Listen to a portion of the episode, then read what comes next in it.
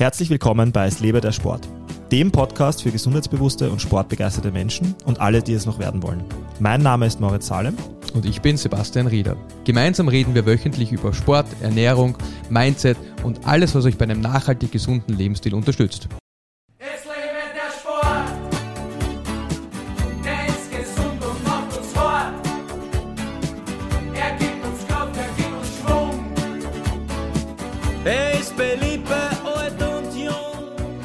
Herzlich willkommen zu einer neuen Episode von Es lebe der Sport im 19. Wiener Gemeindebezirk. Heute mit einem Gast, ähm, und zwar der Michaela Keinz, die uns. Alles gut, Basti? Alles gut? Geht's dir gut? Ja, mir geht's sehr Bist du, gut. bist du nicht im Stress?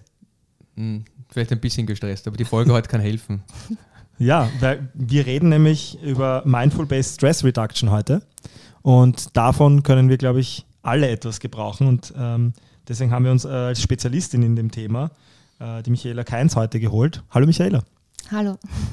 Hallo. Tiefenentspannt wirkt sie. Ähm, ist sie, hoffentlich auch. Ähm, Michaela, ich bin auf dich gestoßen, weil ich ähm, einen Unfall hatte und eine Physiotherapeutin gebraucht habe. Und überraschenderweise durfte ich dann feststellen, dass du weit mehr als nur, das klingt jetzt äh, so, als wäre es nicht genug, äh, weit, weit mehr als, als nur Physiotherapie anbietest in deiner Praxis. Ähm, dann haben wir irgendwann über Mindful-Based Stress Reduction begonnen zu sprechen. Und äh, dann habe ich auch irgendwann sehr schnell gemerkt, dass ich mich überhaupt nicht auskenne damit, was es ist, was du machst. Äh, genau. Und, und gemerkt, dass da sehr, sehr viele Themen eigentlich hineinfallen. Aber bevor ich jetzt versuche, das zu erklären, stelle ich vielleicht dir die Frage, vielleicht mal beginnend ganz allgemein. Ähm, wobei, wir sollten eigentlich noch einen, noch einen Schritt zurückgehen. Wer bist ja. du? Wer, wer, wer, bist, wer sind sie eigentlich? Ja? Genau, nein, also wie, wie bist du auf dieses, wer bist, also wie bist du auf dieses Thema gestoßen? Ähm, also erstmal danke für die Einladung.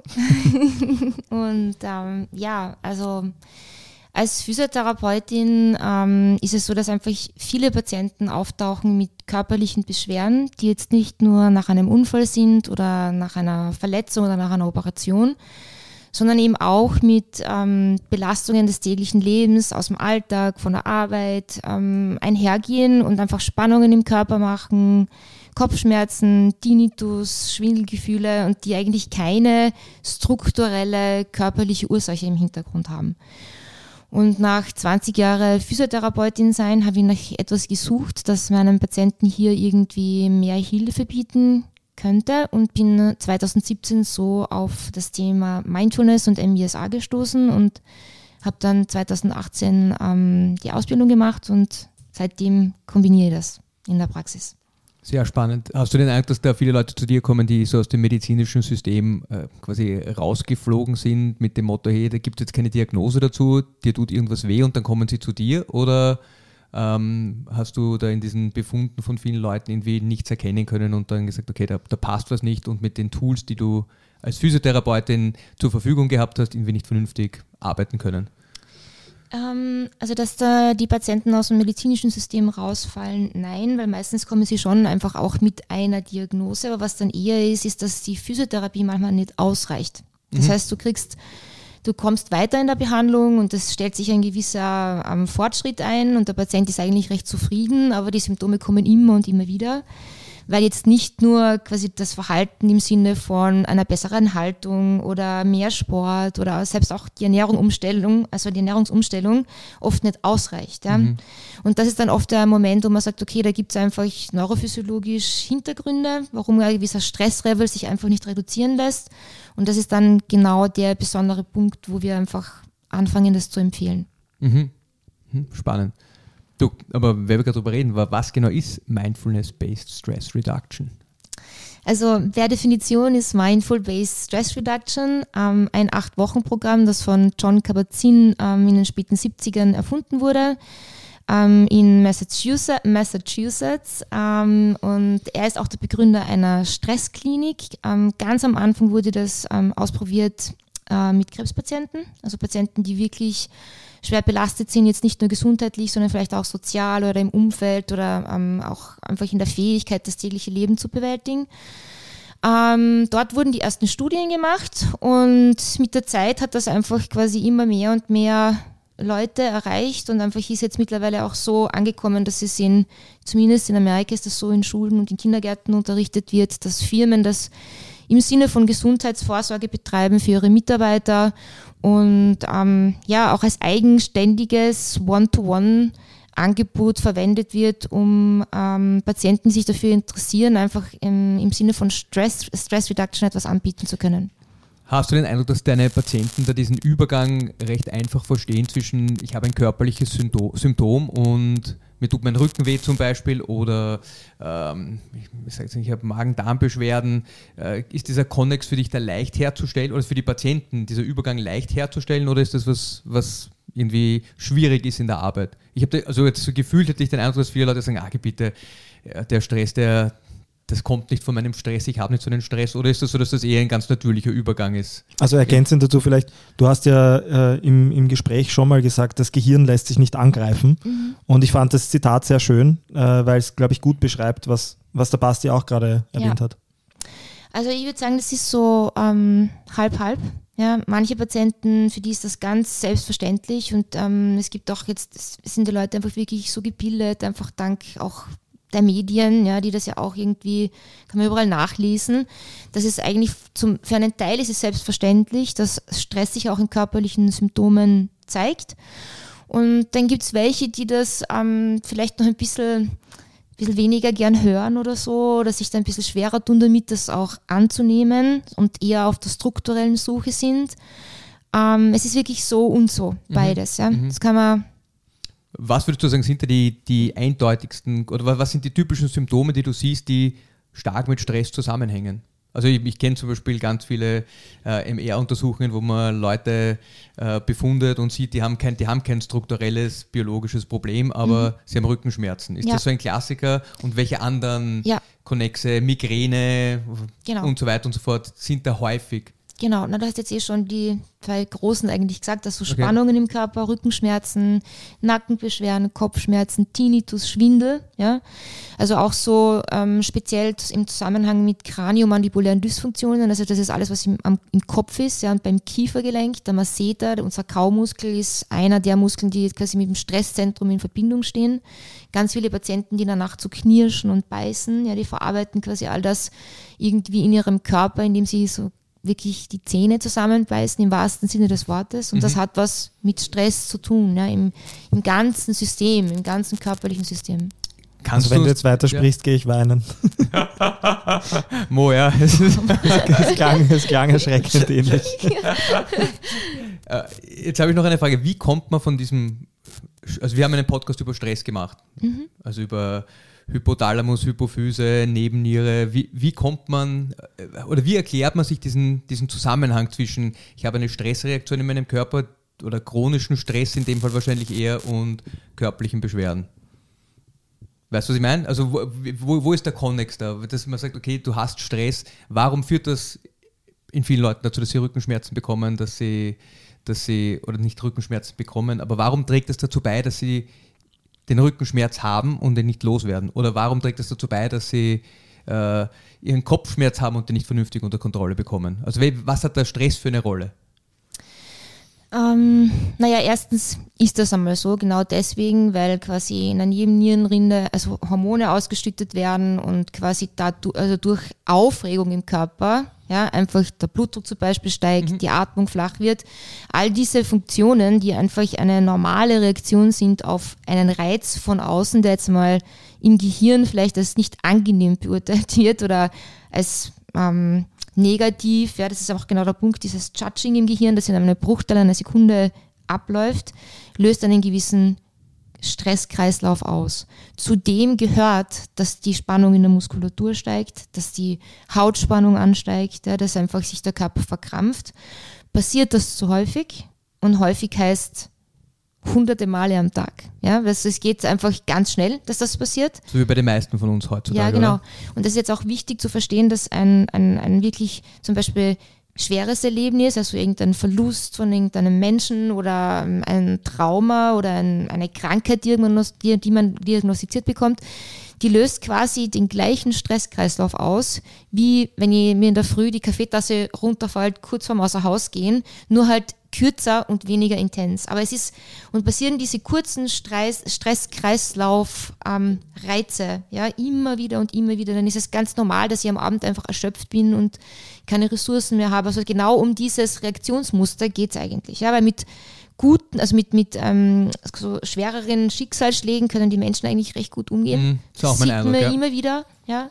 Auch Sportverletzungen, die irgendwie möglicherweise auch eine Sportkarriere beenden oder so oder weiß nicht, sogar bis hin zu Amputationen, da können die Leute irrsinnig gut damit umgehen, ja, aber mit diesem konstanten chronischen Stress, das ist der, der eigentlich so, Ich glaube auch bei diesen. Traumata, das ist halt irgendwie abgeschlossen, oder? Da, da, da Genau. kann man damit umgehen und die meisten von uns, das ist das Handy läutet den ganzen Tag, die Nachrichten Genau. prasseln die ganze Zeit auf einen ein. Ja, spannend, okay. Und das, warte kurz noch, das, ist, das ist nämlich auch so, dass Traumata, das kann man sehen. Es wird auch von den anderen anerkannt. Ja? Da ist da was passiert, das, da können die Leute drüber sprechen, die gehen zum Arzt, das ist viel leichter zu verarbeiten. Aber bei diesen kleinen Sachen, die eigentlich niemand mitbekommt, ja, ob die das jetzt stresst oder nicht, da, da kriegt man nicht so einfach Hilfe. Und es wird von außen, aus nicht, von außen auch nicht gesehen.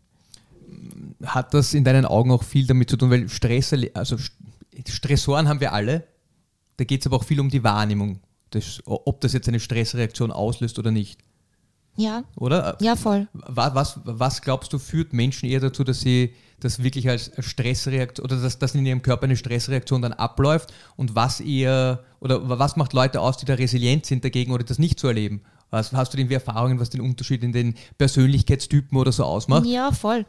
Also jeder von uns hat einfach ähm, äh, verschiedene Persönlichkeitsstile. Ja, und es hat sicher auch viel mit ähm, persönlicher Erfahrung, Erziehung, deinem Umfeld zu tun. Ja, also ganz viel spielt da hinein.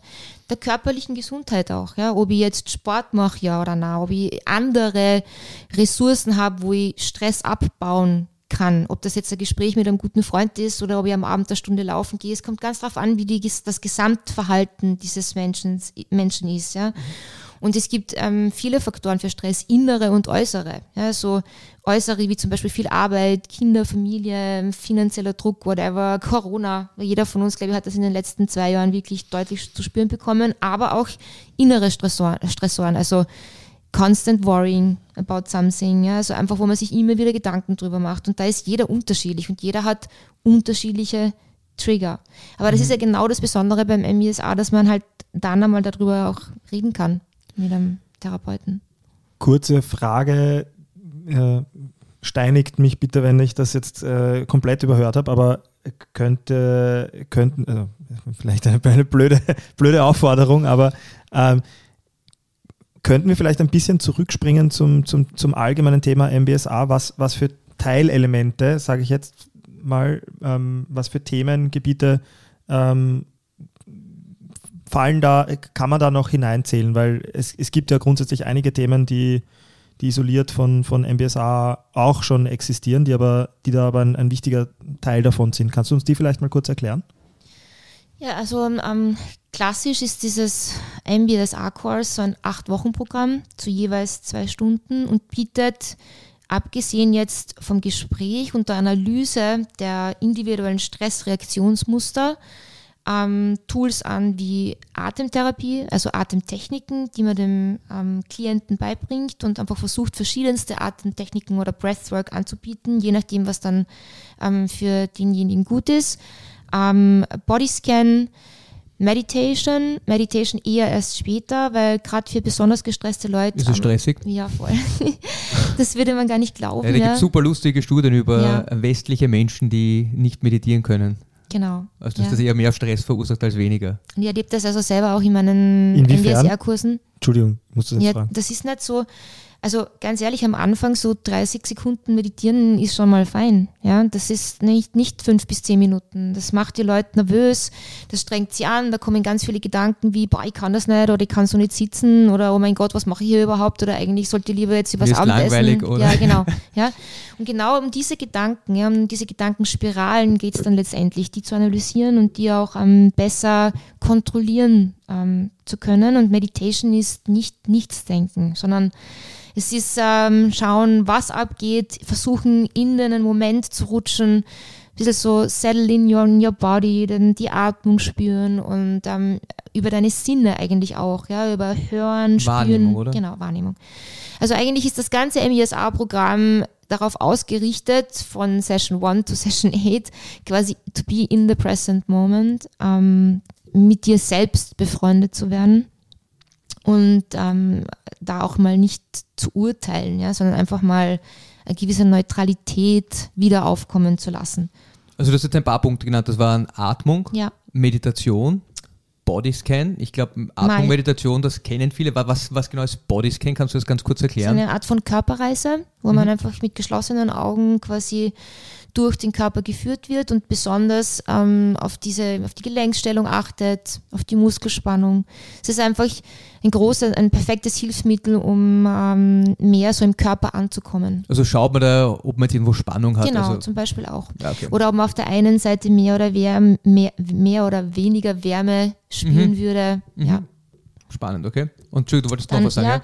dann Mindful Yoga. Ja, Mindful Yoga, ja. also nicht so mm, weniger die Asanas aus dem Yoga als ähm, körperliche Fitness zu benutzen, sondern hier auch wieder zu kombinieren die Atmung, schauen, welche, wo gehen die Gedanken hin. Das heißt, die Zeit, die man auf der Matte verbringt und wenn es nur zehn Minuten sind auf dem heiligen Yogateppich, schauen, dass man da wirklich anwesend ist und auch alle Sinne dabei hat. Das klingt für mich so wie Meditation in Yoga-Positionen. Richtig. Ist es auch, oder Ja, wie? voll. Okay. Voll richtig. Also eigentlich ist dieses Mindful Yoga ist eine Kombination ja, aus all dem und warum nicht, wenn es zur Verfügung steht, warum es nicht nutzen. Ja, es ist Meditation, Breathwork und Bewegung. Ich fand das immer total spannend. Für mich hat eigentlich Yoga immer diesen Kontext gehabt, dieses bewusst erleben und bewusste Voll. Wahrnehmung. Ich habe den Eindruck, dass es bei uns ganz oft nicht so unterrichtet wird, dass es eben darum geht, körperliche Ertüchtigung zu treiben ähm, oder betreiben, aber das war eigentlich jetzt für mich nie so dieser Hintergedanke von Yoga per se. Fand ich, finde ich aber sehr spannend, dass du das vorhin angesprochen hast. Ich glaube, es gibt auch, also das sage ich jetzt auch wieder als Laie, aber so wie ich es wahrnehme, ich glaube, es gibt auch sehr viele verschiedene Arten von Yoga und manche sind mehr äh, darauf bedacht, wahrscheinlich in sich zu kehren und nachzudenken äh, und andere weniger, oder? Na, total, glaube ich, stimmt, stimmt total. Aber für mich so dieser Ursprungsgedanke des Yogas, glaube also ich weiß, vielleicht liege ich da historisch total falsch, da habe ich keine Ahnung. Ja. Aber es war eher dieses, ich, finde fast dieser meditative Aspekt, aber das weiß ich nicht. Also es, ist, es gibt einfach Indien war. wirklich unterschiedliche Ansätze und Okay. ich persönlich zum Beispiel ähm, liebe es eigentlich voll gerne in richtig ähm, advanced Ashtanga-Klassen äh, zu gehen, ja, weil ich bin selber auch Yogalehrerin und komme da auch her. Kennst und du Daniela Breyer?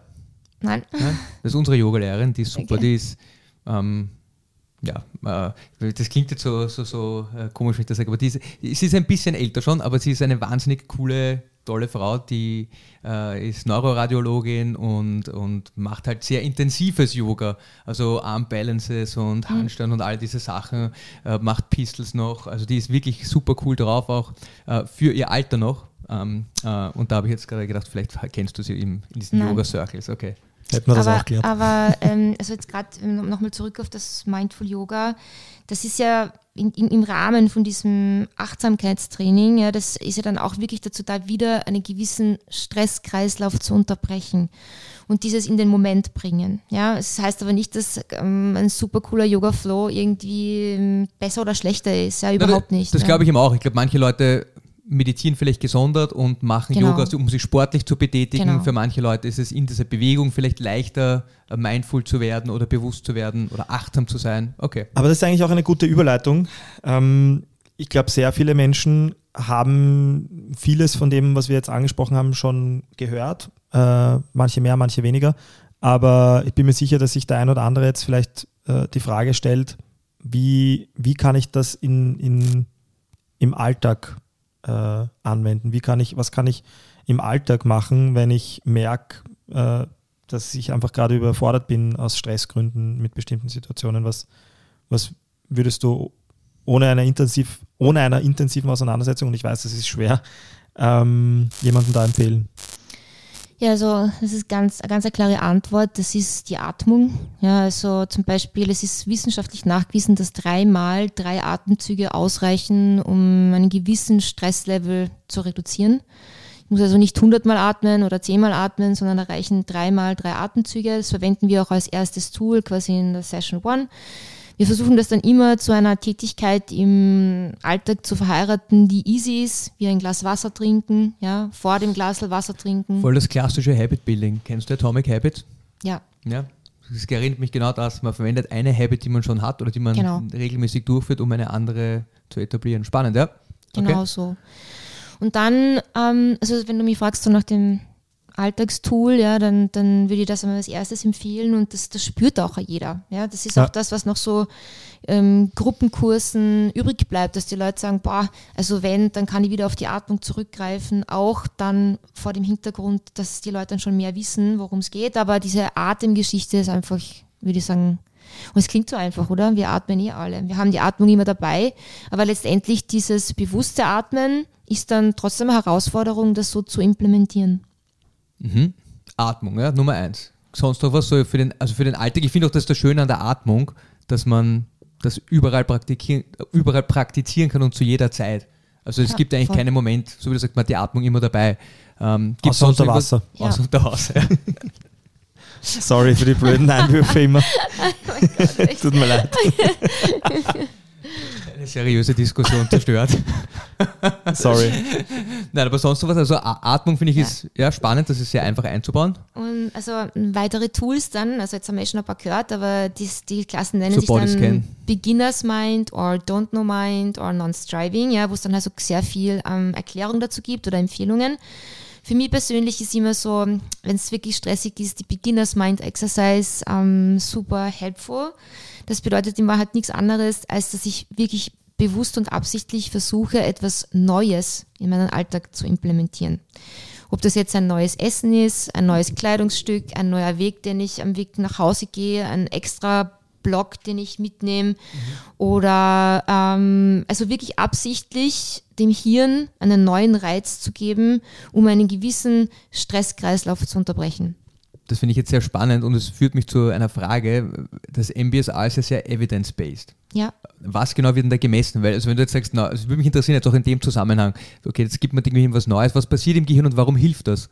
Beziehungsweise wa- was generell im größeren Kontext, was wird bei MBSA, wenn man sagt, das ist evidence-based, was genau wird gemessen, ähm, welche Evidenz gibt es da Ja. und ähm, woran erkennt man, wenn es vielleicht auch, also wenn es ganz unmittelbar hilft, ist es auch toll, aber auch wenn Ja. man Studien darüber macht, was Ja, hat man da voll. gesehen in den Studien? Also, ähm, also es gibt so einen wirklich definierten ähm, Stress-Scale, an dem das gemessen wird. Da werden die Leute einfach befragt, ja, also wie es ihnen in unterschiedlichen Situationen in den letzten Monaten oder Wochen gegangen war, ja, oder wie sie sich gefühlt haben. Und anhand dieser Skala, der geht dann von 0 bis, ich glaube, 24 oder so, ähm, je nachdem, wo der Wert hinschlägt, ähm, wird dann quasi der Stresslevel auch bemessen.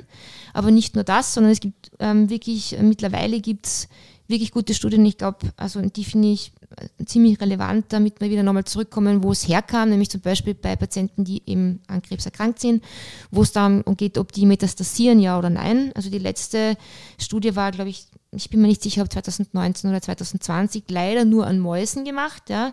Aber die zeigt eindeutig, dass gestresste ja, Mäuse unter Anführungszeichen mehr metastasieren als andere. Also, das Also ist Ich habe jetzt gerade eine, eine, eine Kundin gehabt, mit der, oder der habe ich, ich habe das nicht gewusst, ich mache recht viel so Vagusnervstimulation. Und also das, was du schilderst, Mindful Based Stress Reduction wirkt für mich sehr interozeptiv und der Vagusnerv Genau. ist ein, ein Nerv, der da halt auch, wenn man, wenn man gut atmet, Voll. gut aktiviert wird, ähm, dass es auch ganz neue Studien, ich glaube aus 2021 gibt, die mittlerweile auf der in der Universität in Belgien, die gezeigt haben, dass äh, Vagusnerv und auch HRV, also Herzratenvariabilität, Genau. äh, ganz entscheidend ist in der Metastasierung von Krebs. Nicht nur, nicht nur bei Mäusen, gibt es mittlerweile auch bei Menschen Studien, aber das ist, ähm, ja, Uni in Belgien, ähm, können wir gerne auch äh, verlinken, die äh, Herzratenvariabilität gemessen haben und dann äh, Outcomes, also verstorben, nicht verstorben, ähm, und gesehen haben, dass Leute mit höherer Herzratenvariabilität wesentlich länger,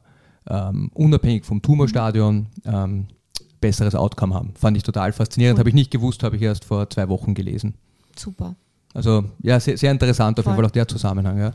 Okay, also das ist, das ist Das ist sehr spannend. Gibt es irgendwas anderes, was man, äh, also Evidence-Based, das sind diese Stressskalen, die finde ich sind ähm, natürlich relevant, aber es ist immer ein bisschen, äh, ich würde sagen, das ist kein, kein harter Messwert, aber das, das fand ich zum Beispiel sehr spannend. Gibt es was anderes? Gibt es zum Beispiel so fMRI-Studien? Ich weiß, dass man am Anfang von Meditation gab es viele Leute, die gesagt haben, sie wollen schauen, ob sich im Gehirn etwas verändert. Kennst du, kennst du da Studien, die gemacht worden sind? Also es Also, ich glaube, der John Kabat-Zinn war da auch dabei. Ja, voll. Und es gibt auch, was so ähm, auch wirklich spannend ist, dass einfach durch die bildgebenden Verfahren, ja, also du kannst einfach jetzt mittels MRT-Scans, ja, kannst du gewisse Gehirnareale einfach zeigen, wie das zum Beispiel ausschaut, wenn man meditiert oder schläft. Durch diese ähm, solche äh, bildgebenden Verfahren wurde, ist, ist es auch mittlerweile viel darstellbarer einfach, was da passiert. sieht wirklich, was Man los sieht, ist, ja. was los ist. Ja. Ja. Mhm. Cool. Physiotherapie. Ein, ein Begriff, von, äh, von, über den wir jetzt äh, gar nicht äh, viel gesprochen haben, aber vielleicht jetzt, wo du, wo du sehr viel Erfahrung ähm, unabhängig von MBSA schon in der Physiotherapie hattest und jetzt zusätzlich MBSA ähm, praktizierst ähm, und, und dich damit auskennst, siehst du, also warum die Kombination und, und siehst, hast du irgendwie Erkenntnisse vor, vorher, nachher? Also wenn du weißt, macht das Sinn, so wie ich es formuliert habe? Ähm, ähm, also schon, das ist so, wie soll ich sagen, es ist schon so, dass die Patienten trotzdem gerne zur Physiotherapie kommen. Ja, es ist ihnen ähm, fein ist, wenn sie quasi behandelt werden oder Hands-on bekommen. Erwartungshaltung, oder? ja, einfach irgendwie auch ähm, sich auch mal hinlegen dürfen und den Nacken entspannt bekommen und dann halt ähm, mit den MBSR-Tools weiterarbeiten. Grundsätzlich, das haben wir vielleicht noch nicht erwähnt, ähm, so wie wir, wenn man, ich weiß nicht, auf einen Marathon hintrainiert oder so und es einfach Zeit braucht und Muskelaufbau und Ausdauertraining und ähm, auch ähm, Muskelpflege und, und, und. So ist es mit dem MBSA. Das ist ein Training. Ja, das lässt sich nicht innerhalb von einer Woche erlernen und dann weiß ich, wie es geht. Genauso wie Meditation. Das muss man einfach wirklich üben. Und die Schwierigkeit, so wie du schon gesagt hast, ist, dass man das eben nicht so angreifen kann, sondern man muss das alles irgendwie besprechen und erklären und ähm, den Patienten auch zuhören, wie es dem damit geht. Ja, und wenn das nicht gleich so funktioniert, halt motivieren, dass das Zeit braucht, ja, und bis, bis man sich, bis derjenige sich einfach in dem wohlfühlt und nicht irgendwie verunsichert aufgibt, gleich nach zwei, drei Wochen, weil es vielleicht nicht so klappt. Aber ähm, die Physiotherapie in Kombination mit dem, ja, ist einfach ähm, etwas, was die Patienten mittlerweile sehr schätzen und ja, also ja, wo ich auch davon überzeugt bin, dass es einfach mh, wirklich hilft. Ja. Sind, das, sind das oft Leute mit chronischen Schmerzen, Ja. die dann zu dir kommen? Ja, also, voll. ja, okay. Ja, aber auch Patienten nach, also ich hatte heuer jemanden mit einem echten Burnout, Mhm. einem echten, echten Burnout. Ich hatte jemanden, der war heartbroken, ja, ist ein Trauma. Ähm, ich hatte eine, ähm, ich aber, hatte die, aber die sind jetzt auf dich gekommen über MBSA und nicht über Physiotherapie, oder Unterschiedlich. schon? Die Burnout-Patientin kam zuerst wegen Physiotherapie und hat dann MBSA gemacht und zum Beispiel die anderen kamen nur wegen MBSA. Also Okay. beide, beide Varianten. Spannend. Darf ich fragen, warum er, also hatte, hatte die auch ein körperliches Symptom im Burnout? Oder ich meine, da hat man körperliche Symptome, aber was, was eine Physiotherapie normalerweise behandelt? Voll. Ja, okay. Total. Also alles, was wir vorhin besprochen hatten mit Rückenschmerzen, Kopfschmerzen. Mhm. Und nämlich auch so, das ist das klassische Beispiel, dass die Medizin nichts findet dahinter. Ja, das ist, glaube ich, sind die frustrierendsten Fälle. Da Genau. beginnt man dann an sich selbst zu zweifeln und denkt sich, oh Gott, was ist mit mir los? Ähm, ist das wirklich alles nur mein Kopf? Und ja, Genau. Ja, ich, ich finde es auch extrem spannend, ähm, aus, aus einem konkreten Grund, vor allem, weil ich selbst mal, ich habe es euch eh erzählt, ähm, ich bin selbst mal an einem Burnout vorbeigeschlittert vor sieben Jahren und all meine Symptome, es war Sodbrennen, Schlaflosigkeit, Ungeduld, ich war extrem ungehalten und ungeduldig. Äh, ich, mir haben Leute schon von außen, die mich gekannt haben, gesagt, dass sie mich nicht wiedererkennen als Mensch. Ich bin zum Arzt gegangen wegen, diverser, wegen dieser diversen Symptome. Ich habe natürlich nur Medikamente verschrieben bekommen. Ja, also mir hat Medikamente Der gegen, Pantolog einmal, Medika ja. genau, Medikamente gegen Sodbrennen, Medikamente gegen alles Mögliche. Ähm, aber es ist niemand drauf, drauf gekommen und deswegen fand ich das auch so, so spannend vorhin, als du gesagt hast, die, die Menschen und die Frage von Basti auch wichtig, die Menschen, wie kommen die, die, wie kommen deine Patienten zu dir? Weil mir hätte damals wahrscheinlich niemand äh, empfohlen, äh, in die Richtung, also Thema Mindset, äh, Meditation, ähm, MBSA ähm, oder Physiotherapie was zu probieren. Das wirst, wirst du wahrscheinlich auch kennen, oder? Ja, aber ähm, also voll schade, dass dir das niemand empfohlen hat ähm, Ja. zu dem Zeitpunkt. Und ähm, ich glaube aber, dass es jetzt immer mehr kommt. Ja, ich meine, auch dieser Podcast heute zeigt, dass sich Leute dafür irgendwie interessieren und irgendwie mehr darüber hören wollen. Und ähm, ich glaube, dass das einfach irgendwie die Zukunft ist. Ähm, ein bisschen ist es auch ein bisschen der letzte Stand der Dinge im, in der Wissenschaft. Und wir wissen irgendwie, Absolut. die, die Burnout-Rate ist nicht wirklich runtergegangen in Österreich, obwohl es viele Ansätze eigentlich gegeben hätte, um einen Burnout irgendwie zu behandeln, das muss man mal so sagen. Ja. Aber ich habe jetzt gerade speziell mit dieser Burnout-Patientin, die wir vorher ähm, erwähnt haben, auch schon drüber geredet. Ich habe die gefragt, na, was wäre denn gewesen, wenn deine Firma zum Beispiel dieses MBSA oder irgendwas davon vorher angeboten hätte? Glaubst du, es wäre vermeidbar gewesen, ähm, dass du in diesen Zustand rutscht? Und die hat dann gesagt, das kann ich ganz klar mit Ja beantworten. Weil hätte ich nur eins von diesen Dingen gekannt oder, oder zur Verfügung gehabt, wäre mir das sicher nicht passiert. Ja. Ich glaube auch, dass die, es ist vielleicht die Akzeptanz, also das ist das große Thema, das ich in dem Punkt sehe. Ähm, Korrigiere mich, wenn du es anders siehst, aber ich glaube, dass das äh, alles, was sich irgendwie in Richtung Burnout oder, oder ähm, Präventivmaßnahmen zum Burnout ähm, bewegt, dass das sehr, also auch ein sehr großes äh, Tabuthema immer noch für viele ist ein, ein, und deswegen auch ein großes Akzeptanzproblem. Keiner gibt es gern zu. Ähm, und es ist vielleicht, die Akzeptanz ist vielleicht mit Covid ein bisschen äh, besser geworden, weil man gemerkt hat, dass, hat, dass Menschen aus allen möglichen Lebensbereichen äh, einfach äh, da, dahingehend Probleme haben können. Ähm, ich habe aber auch unlängst, auch spannend, ein, ein, ein, ich weiß nicht, ob ihr das kennt, das war ein ziemlich viraler Clip, ein, ein Boxer, der einen, einen, einen Muay Thai-Wettkampf, glaube ich, war das, gewonnen hat und der gesagt hat, er widmet diesen Sieg seinem, ähm, ich glaube, sein Bruder war es, ähm, oder Schwager, auf jeden Fall ein Verwandter, ähm, der ähm, Suizid begangen hat und mentale Probleme gehabt hat. Und er hat gesagt, das ist, er findet das extrem schade und möchte es deswegen ansprechen, dass sehr viele Männer vor allem ähm, das Gefühl haben, dass sie, dass sie solche Schwächen, die sie mentalerweise haben, im Alltag nicht eingestehen können. Es ist Voll. Das ist, Liege es ich da ist einfach immer noch in der Leistungsgesellschaft, in der wir einfach stehen, ja, wird ähm, immer noch ein bisschen einfach als Schwäche gesehen, wenn man in solche ähm, emotionalen oder auch gedanklichen Zustände rückt. Und dieses Bild sollte schleunigst ausgemerzt werden und einfach äh, direkt angesprochen werden. Ich weiß nicht, ob ihr mitgekriegt habt, die Verena Balsen von, der, von den Keksen von Balsen, ja, ist ganz jung und hat irgendwie in der Firma eine gewisse Position übernommen und hat sich geoutet, dass sie quasi in einem Burnout ist und ist zurückgetreten. Und auch da war sogar so, dass die Medien unterschiedlich darauf reagiert haben. Häme und Na, nicht, also nicht, ich, also ich habe nur, ja, es, es ist passiert, dass das Wort Verlierer im Zusammenhang Ja, ja, okay, ja. benutzt wurde. Mhm. Und das ist einfach ähm, in meinen Augen komplett daneben. Entschuldigung, weil schade, noch ja. dazu und schade, ja, weil noch dazu, wenn jemand mutig ist und damit nach außen tritt und auch sagt, wie es ihm geht, ja, und ich bin mir sicher, gerade durch Corona, so wie du es jetzt auch gesagt hast, ging es vielen so, ja, und möglicherweise geht es denen immer noch so, wo eben dann Sport alleinig nicht mehr ausreicht, weil die Leute einfach vielleicht auch schon so müde sind, dass sie keinen Sport mehr machen können.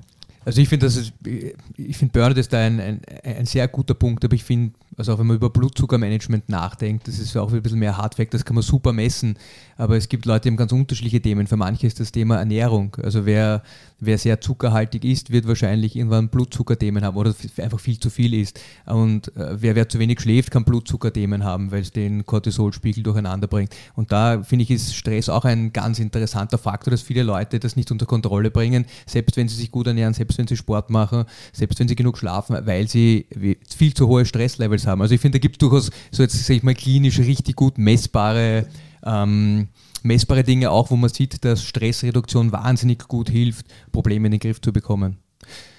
Na, eigentlich, eigentlich haben wir einen Sport-Podcast, Ja. oder?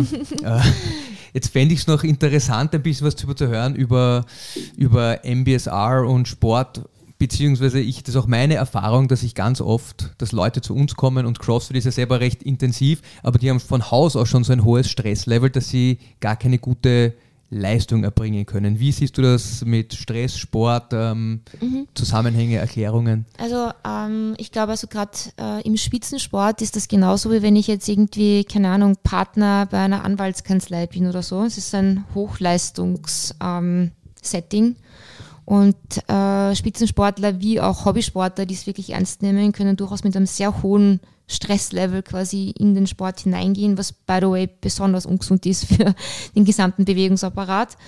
Ähm, und es ist auch umgekehrt so, dass Leute die Sport als Stressreduktion ähm, verwenden. Nicht unbedingt gesagt ist, dass das wirklich stattfindet im Körper, weil möglicherweise steht derjenige 45 Minuten am Laufband und das Gehirn rennt aber trotzdem in einer gewissen Stressreaktion, so dass es schon zu dieser Ausschüttung der Hormone kommt und schon quasi zu einer gewissen Reduktion von Körperspannung zum Beispiel, aber diese eine Komponente aber immer noch am Leben bleibt und das ist halt, ähm, die Kombination von beiden ist optimal, ja. Es ist, ist total interessant, was du sagst. Ich habe ein Seminar gemacht, äh, gehalten mit, dem, mit ein paar anderen Leuten und einer davon hat so Herzratenvariabilität gemessen über 24 Stunden.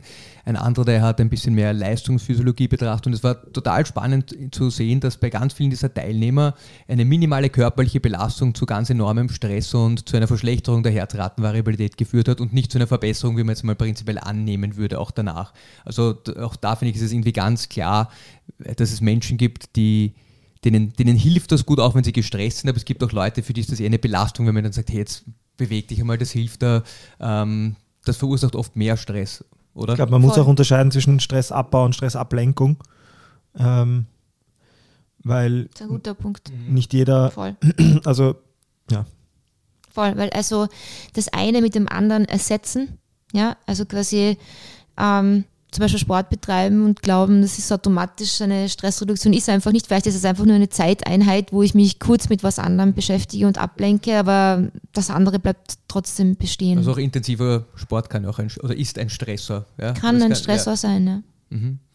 Spannend. Was rätst du den Leuten, die, also wenn jetzt jemand Sport machen möchte oder das Teil seines Lebens ist, also auch für normale, nicht das für Profisportler oder Spitzensportler, sondern was würdest du Leuten empfehlen, die, wo du merkst, die haben ein, Problem mit generell mit Stress in ihrem Alltag, was sollen die machen, wenn sie dann Sport machen? Eventuell davor, danach ähm, oder ganz übergreifend halt. Was empfiehlst du diesen Leuten? Oder vielleicht, Entschuldigung, wenn ich wenn es ergänzen darf.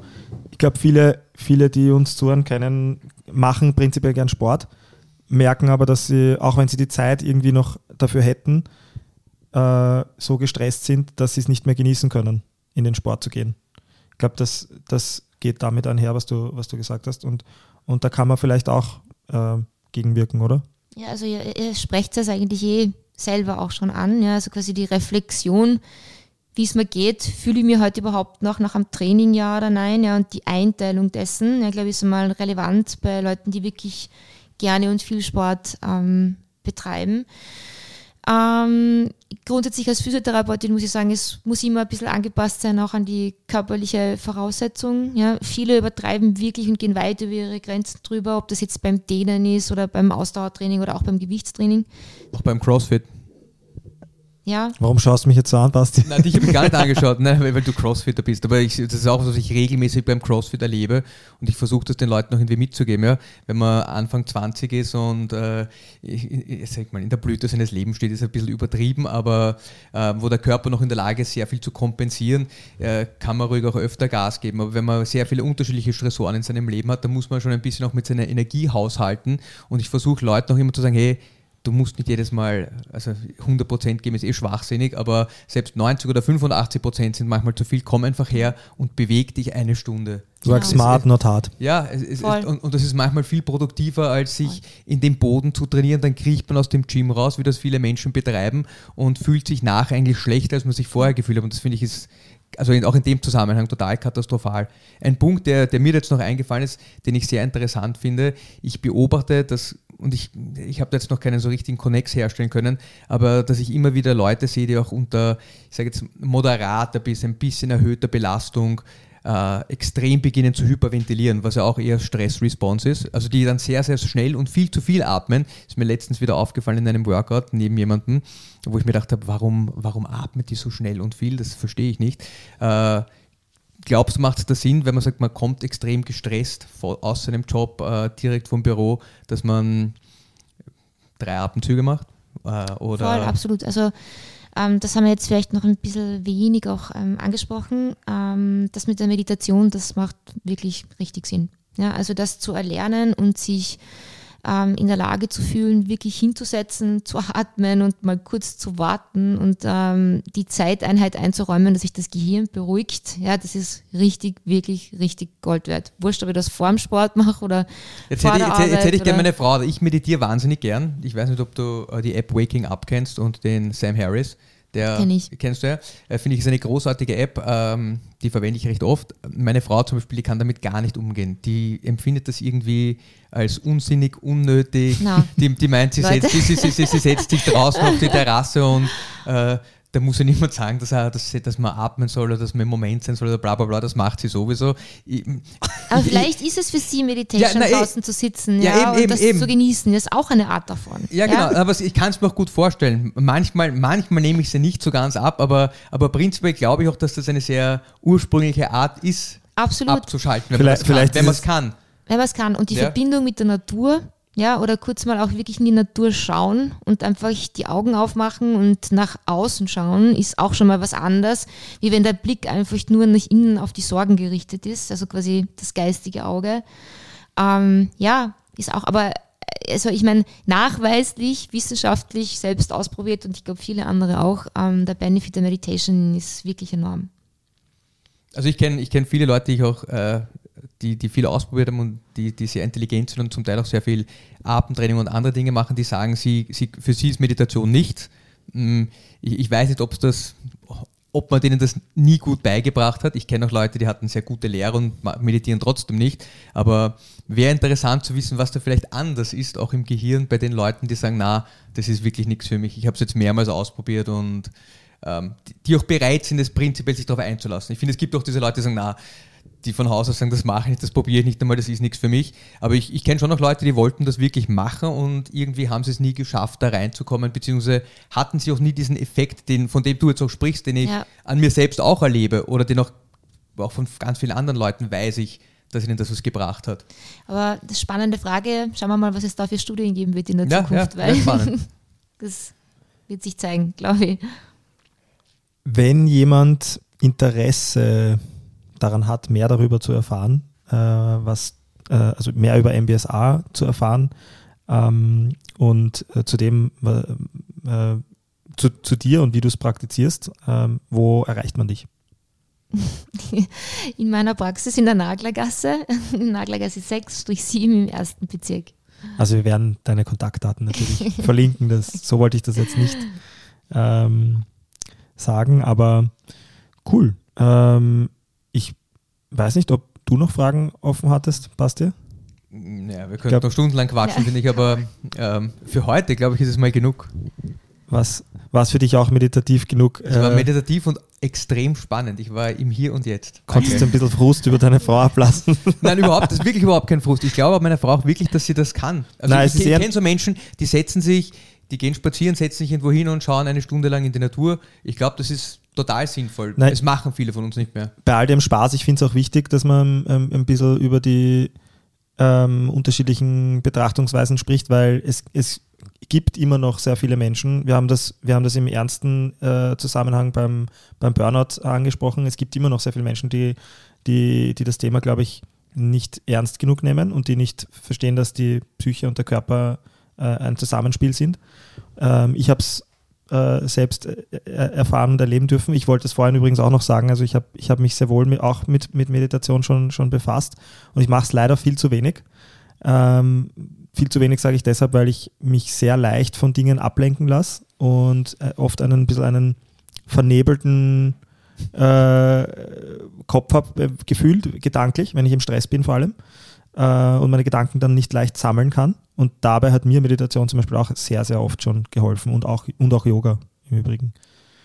Also finde ich wirklich super spannend. Ähm, vielleicht noch eine Frage. Ähm, ein, ein, ein Werk, also wenn man jetzt nicht, äh, wenn, man, wenn man in Vorarlberg lebt und nicht so, nicht so mir nix, dir nix ähm, in die Naglergasse kommt, ein, ein, ein, ein, ein, ein Werk zum Nachlesen, ein, Mhm. ein Buch zum Anfangen mit dem Thema, das du empfehlen kannst? Ähm, es gibt vom John Kabat-Zinn mittlerweile echt einige Bücher. Ähm, eines der ersten, das nennt sich The Full Catastrophe Living, gibt es in Deutsch und in Englisch. Ähm, das würde ich mal empfehlen. Dann finde ich persönlich den Rick Hansen wirklich super. Alle Bücher von The Buddha's Brain ähm, über, äh, ich weiß jetzt gerade den Titel nicht, aber alles von Rick Hansen habe ich selber auch wirklich gelesen und verschlungen und kann ich nur empfehlen. Der hat auch eine ähm, super Homepage, wo man äh, gratis Meditations ähm, runterladen kann. Sehr cool. Ähm, das ist wirklich super. Ähm, Verlinken wir auch gerne. Das sind meine zwei, ehrlich gesagt, Favoriten. Super. Vielen, vielen Dank. Das war sehr, sehr aufschlussreich für mich zumindest heute. Ähm, Sehr gerne. Danke, das war wirklich super. Sehr gerne. Danke für die Einladung. und ähm, ja, wir werden auf jeden Fall äh, die Informationen so gut wie möglich verlinken. Ähm, Und für alle Zuhörer dreimal durchatmen. Ja, genau. Einatmen, ausatmen. bis zum nächsten Mal. Ciao, bis zum nächsten Mal. Ciao. Vielen Dank fürs Reinschalten bei Es lebe der Sport. Wenn euch gefällt, was wir machen, seid doch so sportlich und unterstützt uns mit einem Like auf Instagram, abonniert und bewertet unseren Podcast auf Spotify, Apple Podcasts, Google oder wo auch immer ihr Podcasts hört. Feedback, Anregungen und Fragen natürlich gerne via Instagram unter es lebe der Sport unterstrich. Servus. Und bis zum nächsten Mal.